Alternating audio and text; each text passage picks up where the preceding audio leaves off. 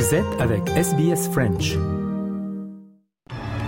Les titres de ce samedi 3 décembre, une manifestante condamnée à de la prison ferme pour avoir bloqué le Harbour Bridge en protestation au changement climatique, l'Union européenne qui joue l'arme économique contre Moscou et qui s'attaque directement aux ressources financières du Kremlin, vous l'entendrez, les négociations au point mort entre Joe Biden et Vladimir Poutine, les deux hommes jouent le rapport de force, reportage à suivre, l'alerte mondiale de l'OMS concernant la résurgence de l'épidémie de Covid-19 et enfin un point sur les derniers résultats de la Coupe du monde de football Qatar, une compétition qui nous réserve bien des surprises. On en parle dans le journal des sports.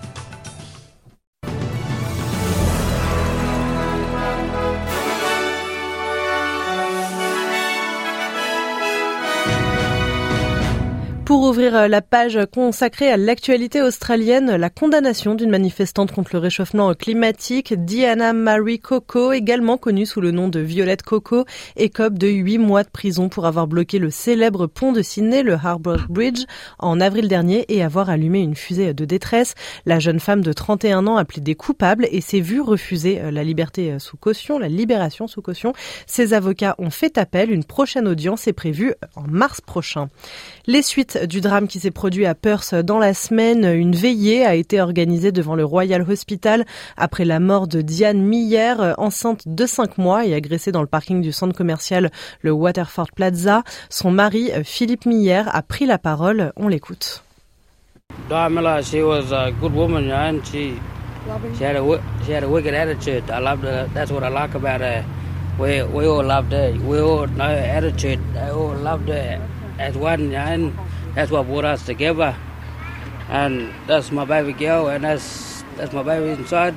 That's their baby too, you know. They loved her, you know. That's what brought us all together. Une enquête a été ouverte. Une adolescente de 17 ans est présumée coupable et a été euh, arrêtée. La fin d'une histoire criminelle vieille de 40 ans et mondialement célèbre euh, de par le podcast The Teacher's Pet. Chris Dawson a été euh, condamné à 24 ans de prison pour le meurtre de sa femme Lynette en 1982. Âgé de 74 ans, Chris Dawson sera éligible à une libération quand il en aura plus de 90. On écoute la réaction de son avocat Greg Walsh. Uh, ladies and gentlemen, there's no winners in a tragic case like this. He maintains his innocence. I, as his lawyer, uh, of course, have acted in accordance with his instructions and he maintains his innocence. The reality is he knows that he will spend, in all probability, the rest of his days in jail unless he is successful in respect of his appeal. La page internationale maintenant, plus de huit mois après le début de l'invasion russe en Ukraine, l'Union européenne hausse le ton et s'attaque au portefeuille. Les 27 ont décidé de plafonner les prix du pétrole russe à 60 dollars américains par baril. La mesure est censée priver Moscou de ressources financières pour mener sa guerre en Ukraine. On écoute la présidente de la Commission européenne, Ursula von der Leyen. So this price cap will benefit directly emerging and developing economies. And it will be adjustable over time so that we can react to market developments. Together with our partners, we stand united and firm in our opposition to Russia's atrocious war. De son côté, Volodymyr Zelensky s'attaque, lui, à l'église orthodoxe ukrainienne, dépendante du patriarcat de Moscou. Une série de mesures a été annoncée. L'objectif est de sanctionner et stopper les activités religieuses proches du Kremlin. À Kiev, les explications du correspondant de Radio France Internationale, Stéphane Siour. Volodymyr Zelensky a discrètement décoché vers la Russie un missile politique de tout premier plan. Le chef de l'État ukrainien évoque ni plus ni moins la fermeture de l'église orthodoxe ukrainienne dépendante du patriarcat de Moscou, le puissant bras armé religieux du Kremlin en Ukraine qui cependant depuis plusieurs années perd du terrain face à son rival, le patriarcat de Kiev, érigé en église unifiée ukrainienne reconnue par Constantinople. Ces derniers temps, les forces de l'ordre ont multiplié les perquisitions dans plusieurs églises affiliées à Moscou à travers le pays, notamment au monastère des Lords de Pechersk, le siège ecclésiastique du patriarcat de Moscou à Kiev. Officiellement, il s'agit de rechercher des agents et des espions russes qui seraient hébergés dans les sanctuaires, mais en réalité c'est à la racine même de cette guerre entre la Russie et l'Ukraine que touche Volodymyr Zelensky. L'Empire russe naissant avait transféré au XVIIe siècle le siège de l'église orthodoxe de Kiev à Moscou, établissant quatre siècles de domination spirituelle de la Russie sur l'Ukraine. Désormais, l'Ukraine cherche à démanteler les réseaux de l'église russe sur son sol et retrouver une pleine autonomie religieuse, loin, très loin de Moscou. Et c'est dans ce contexte hein, que Joe Biden se montre lui aussi très ferme à l'encontre de son homologue russe. Pas de négociation en vue entre Washington et Moscou.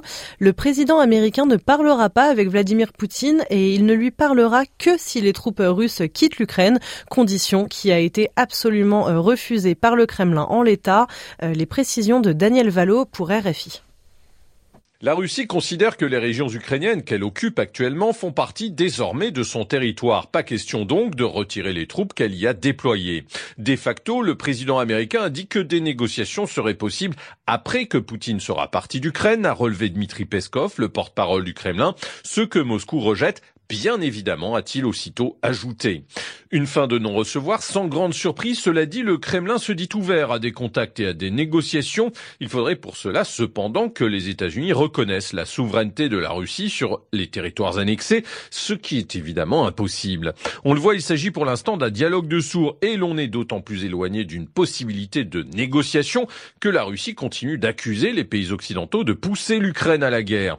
Au cours d'une conversation téléphonique avec le chancelier allemand Olaf Scholz, Vladimir Poutine a estimé que la position occidentale était destructrice dans la mesure où le soutien de l'OTAN incite, selon le président russe, les Ukrainiens radicaux à commettre des crimes sanglants. Le président russe qui justifie en outre les bombardements sur les infrastructures civiles ukrainiennes, les qualifiant de nécessaires et d'inévitables. Fin de citation.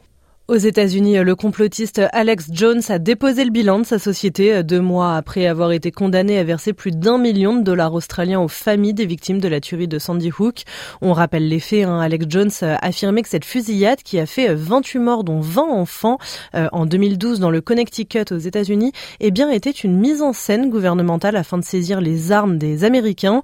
Il a depuis reconnu que la fusillade avait bel et bien eu lieu, hein, mais a tout de même été condamné à payer des dommages intérêts. Euh, ses avocats ne se sont pas encore exprimés. Autre sanction, celle-ci euh, à l'encontre du rappeur américain Kenny West. Son compte Twitter a encore été euh, suspendu. Le nouveau patron euh, du réseau social Elon Musk estimant que ses propos et tweets antisémites représentaient une incitation à la violence. Les précisions d'Edmond Sadaka, RFI. Le compte Twitter de la star du rap avait déjà été suspendu en octobre dernier après la publication de messages antisémites, mais il avait été rétabli deux semaines plus tard. Cette fois, le rappeur s'enfonce un peu plus. Invité hier jeudi sur le plateau de l'émission Infowars du complotiste Alex Jones, il a multiplié les sorties provocatrices sur son amour pour les nazis, estimant par exemple, je le cite, que Hitler avait fait de bonnes choses lorsqu'il était au pouvoir. Dans la foulée, Kanye a un peu plus tard publié sur Twitter une image représentant une croix gammée entrelacée avec une étoile de David.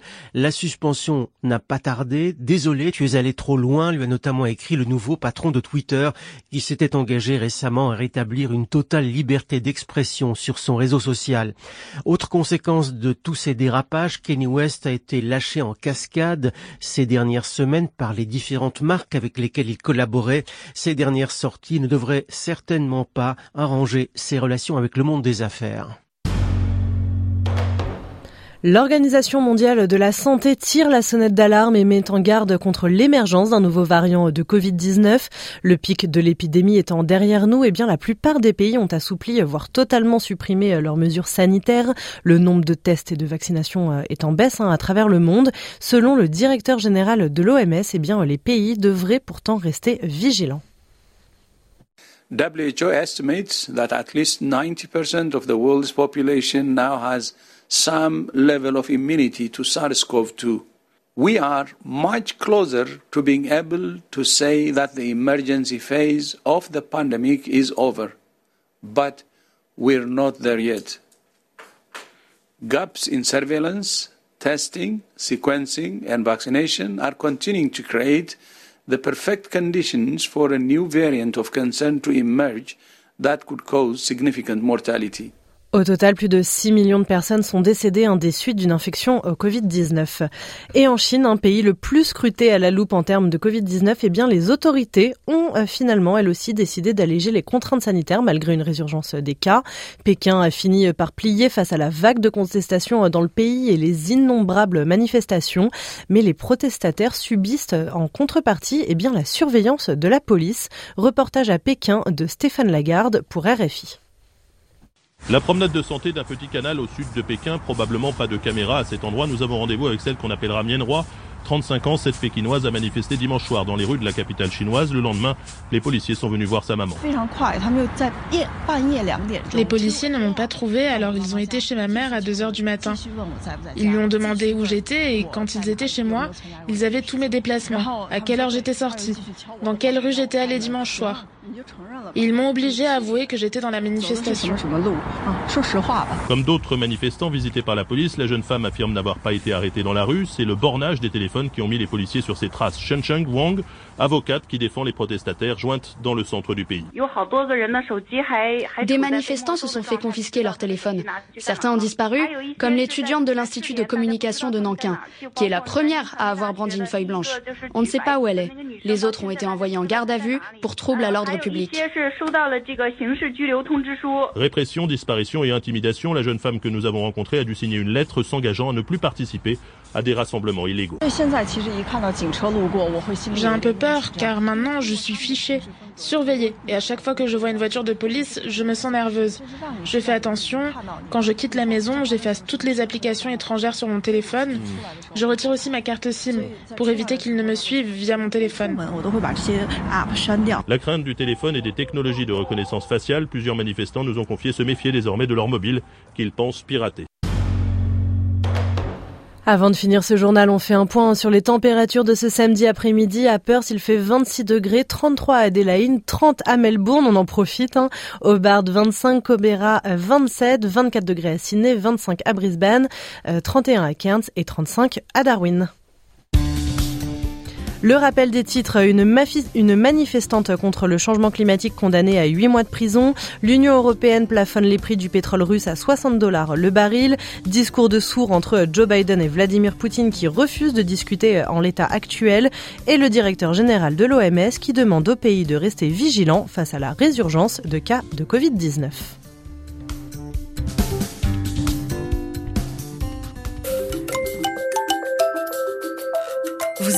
En français Continuons la conversation sur notre page Facebook. Rejoignez notre page Facebook et partagez vos pensées. facebook.com slash sbsfrench